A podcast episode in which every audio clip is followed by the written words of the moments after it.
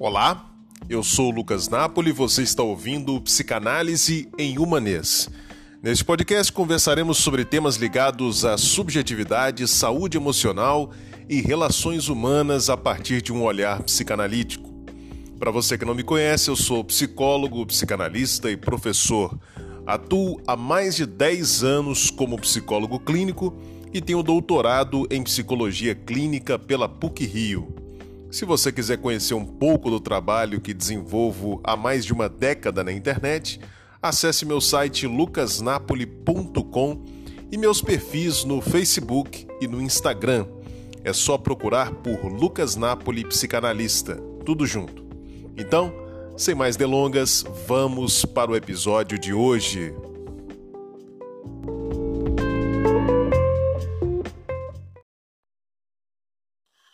Olá, nesse vídeo de hoje eu pretendo ajudar você a entender melhor os motivos pelos quais a gente sofre com a indecisão crônica. Esse é o seu caso? Você tem dificuldade para fazer escolhas, para tomar decisões? Então, esse vídeo é para você.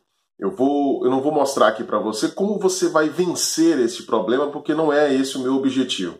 Meu objetivo é ajudar você a entender melhor quais são os motivos, os fatores que fazem com que você tenha tanta dificuldade para tomar decisões. Ah, mas antes de começar o vídeo, eu quero pedir para você, se você estiver assistindo no YouTube, se inscrever aqui no meu canal e se você estiver assistindo no Instagram ou no Facebook, siga a minha página. Se você já quiser dar o like aí, já curtir esse vídeo, é, isso é muito importante porque ajuda o vídeo a se propagar, ajuda o vídeo a chegar a outras pessoas que precisam também desse conhecimento.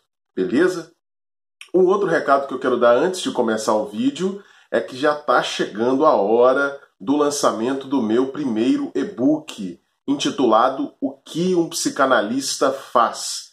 Esse e-book vai ser lançado logo, logo, já está chegando na hora, está saindo do forno. E se você quiser comprá-lo com um desconto imperdível, um super desconto, você precisa ficar ligado nas minhas redes sociais. Tanto aqui no YouTube, quanto no Instagram, quanto no Facebook. Me siga em todas as redes sociais, porque será por pouco tempo o desconto. Então, se você deseja adquirir esse livro, fique ligado nas redes sociais, porque eu vou anunciar em breve o lançamento dele. Beleza? Então, vamos para o nosso vídeo de hoje.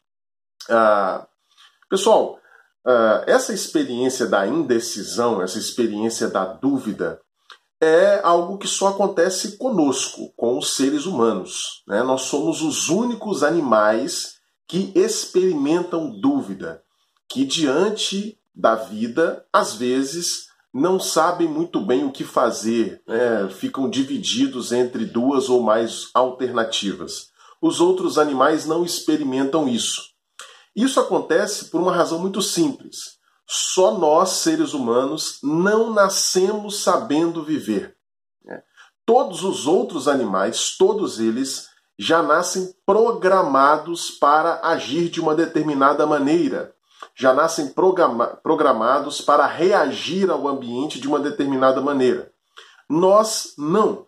Como diz o filósofo John Locke, nós nascemos como uma espécie de tábula rasa, uma folha em branco, né, que será preenchida pela experiência.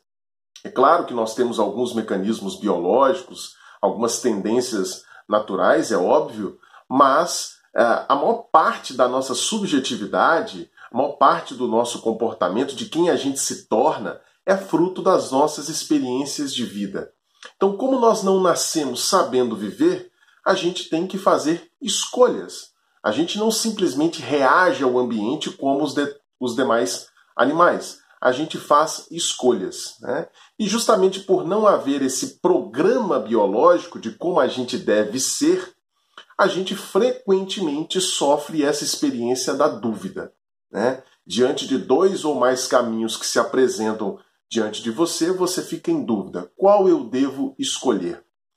A maior parte das pessoas experimenta a dúvida, mas acaba optando por um determinado caminho sem tanto sofrimento. Mas existem algumas pessoas que sofrem uma barbaridade, sofrem muito para fazer escolhas. E eu gostaria de apresentar aqui para você os dois principais fatores que fazem com que algumas pessoas sofram com a indecisão crônica. São aquelas pessoas que, não conseguindo tomar uma decisão, não conseguindo fazer uma escolha, elas acabam entrando na filosofia Zeca Pagodinhana de, de funcionamento, né? a filosofia do Zeca Pagodinho do deixa a vida me levar.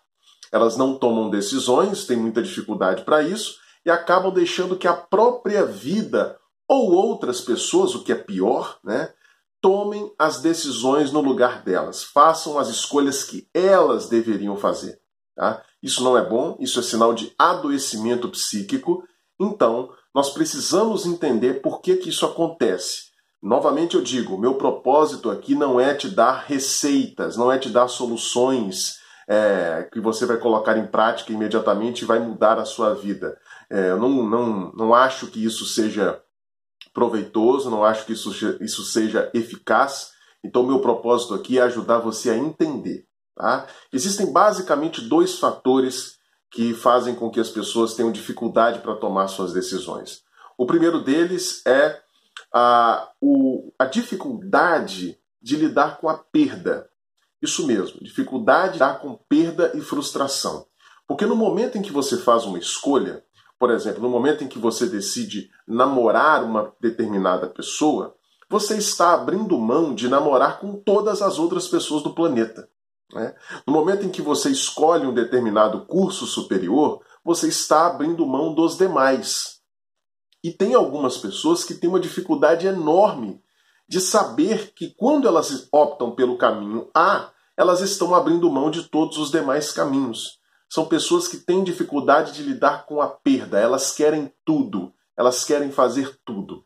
Geralmente, pessoas que possuem essa constituição, elas vêm de uma história de desenvolvimento em que elas não tiveram a oportunidade de aprender a lidar com perdas e frustrações.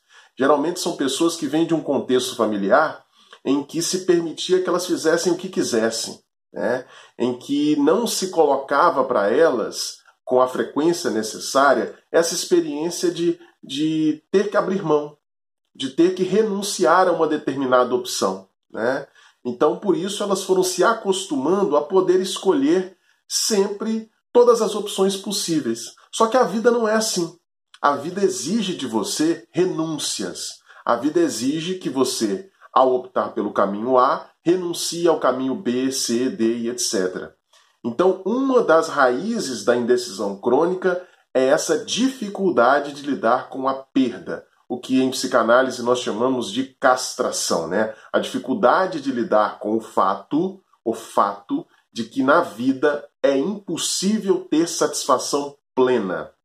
É impossível ter gozo absoluto o nosso gozo, a nossa satisfação é sempre parcial, justamente porque a gente não pode escolher todas as alternativas existentes. A segunda motivação, o segundo fator que leva muitas pessoas a terem dificuldade para fazerem escolhas é o medo de errar. Esse talvez seja mais conhecido, né? É o medo de errar. Algumas pessoas sofrem muito porque elas ficam presas ao receio de, ao fazerem uma determinada escolha, estarem fazendo uma escolha equivocada. É importante dizer que esse receio ele é absolutamente saudável. Né? Só uma pessoa irresponsável, uma pessoa temerária, ela toma decisões sem pensar na possibilidade de que ela possa estar se equivocando.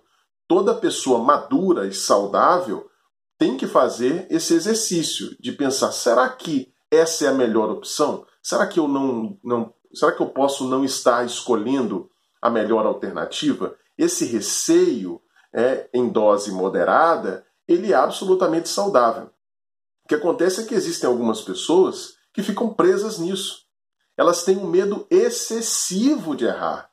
Isso acontece porque elas, essas pessoas nutrem uma imagem idealizada de si mesmas.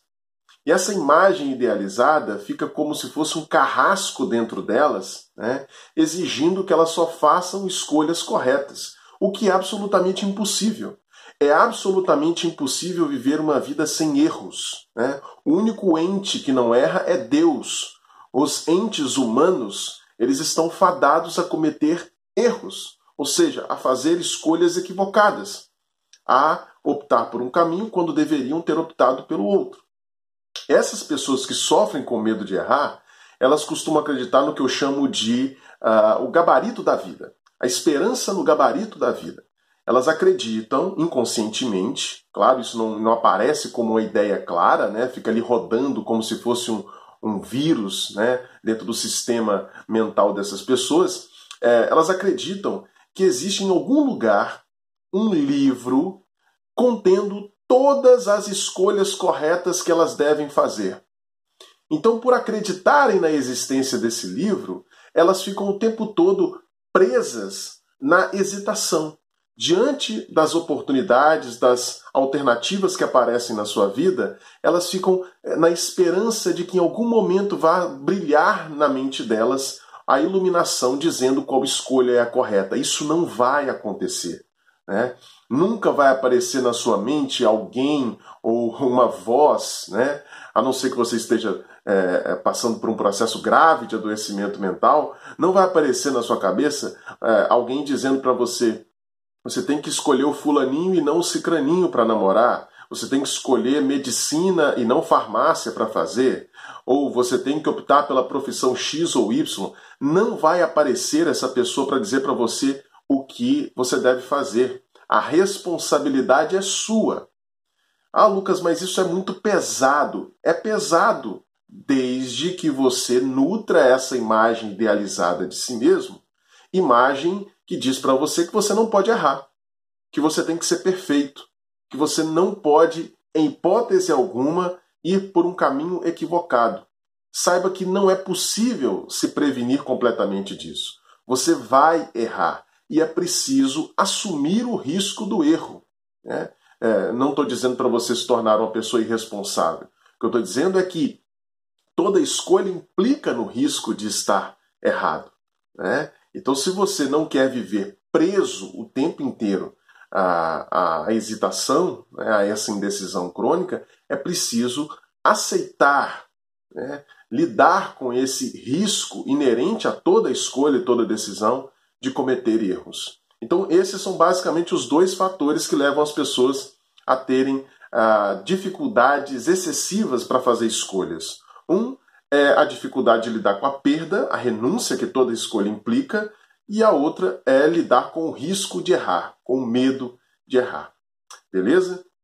Se você gostou desse vídeo, eu peço por favor agora clique aí no gostei, dê um like, né, dá os, o, o, coraçãozinho aí no Instagram, clique no curtir aí do Facebook, porque isso ajuda muito para que esse vídeo é, chegue a mais pessoas. Se você gostou também, compartilhe o vídeo, coloque aí no WhatsApp, né, compartilhe nas suas redes sociais, as mais variadas. Faça com que esse conhecimento chegue. Tem muita gente sofrendo com isso. Então ajude esse conhecimento a se propagar. Tá ok? Então a gente retorna numa próxima oportunidade. Um grande abraço. Fique ligado nas redes sociais porque o e-book sai em breve. Beleza? Grande abraço a todos.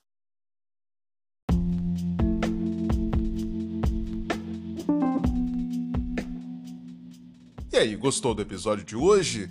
do Psicanálise em Humanês. Se você gostou, não deixe de assinar esse podcast na sua plataforma preferida para que você não perca os próximos episódios que serão lançados.